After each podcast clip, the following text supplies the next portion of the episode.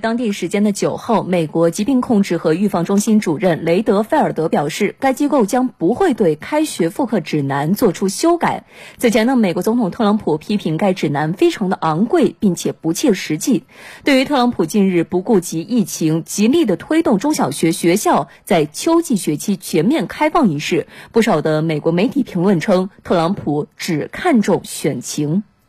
美国疾病控制和预防中心 （CDC） 这份开学复课指南的内容主要包括建议学校谨慎开学，若要复课，学校应该合理规划社交距离，在必要情况下安装物理隔离设备，加强校内通风、消毒措施，食堂不提供餐食等。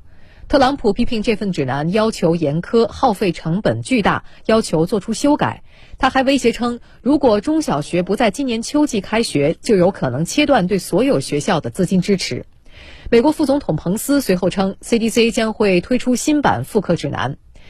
雷德菲尔德九号在美国广播公司的节目中对彭斯的话予以否认。他说：“CDC 发布这份指南不是为了让学校继续停课，该机构不会修改原来的版本，只是会发布相关参考文件，以帮助学校复课。”他表示，CDC 正在与地方教育部门合作，将开学复课指南的内容与各地实际情况结合起来，安全并切实可行地帮助学校重新开学。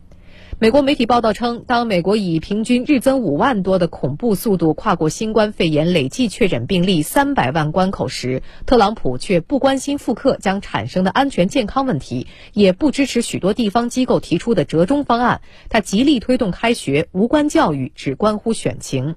据美国国会山报九号报道，一项七月三号至四号开展的民调显示，民主党总统候选人拜登的支持率领先特朗普四个百分点，而根据福克斯新闻六月下旬的调查，特朗普落后拜登十二个百分点。